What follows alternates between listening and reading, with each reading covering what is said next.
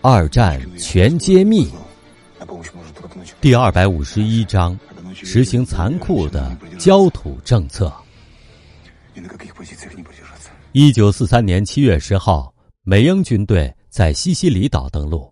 到了七月二十五号，墨索里尼下台，意大利退出战争的迹象已经十分明显。希特勒开始面临东西线作战，他需要从东线抽调兵力去意大利，而奥廖尔突出部位的德军也面临着被苏军合围的危险。希特勒最终同意弃守奥廖尔，把第二党卫装甲军调去稳定意大利的局势。七月三十一号，德军向布良斯克方向的哈根防线撤退，德军在撤退途中实行了残酷的焦土政策。要把奥廖尔地区变成废墟，掳走居民，毁掉庄稼，运走所有的物资。苏联航空兵这时不断的猛烈袭击撤退的敌军纵队。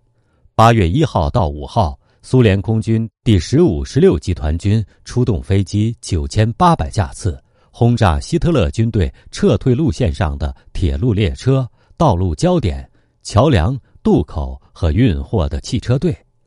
苏联飞机空袭过后，路上布满了敌军官兵的尸体，以及炸毁的汽车、坦克和各种技术兵器。八月五号，苏军攻克了奥廖尔，城内居民兴高采烈的欢迎解放者。同一天，南部的比尔哥罗德也获得了解放。当天午夜十二点，在苏联首都莫斯科，由最高统帅斯大林倡议。一百二十门火炮齐鸣十二响，庆祝苏军这一伟大的胜利。鸣放礼炮庆祝胜利，从此成为一个传统。下一章，请听：乘胜前进。